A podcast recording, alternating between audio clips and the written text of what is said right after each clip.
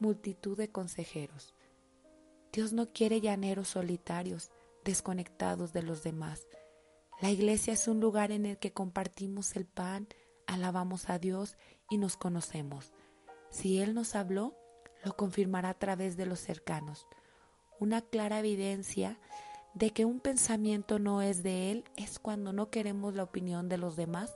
¿Por qué debemos darles el permiso a los que tienen la autoridad del Señor? O a nuestros hijos.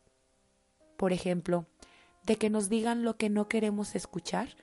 A veces nos desagradarán sus palabras, pero la Biblia dice, en la multitud de consejeros hay sabiduría.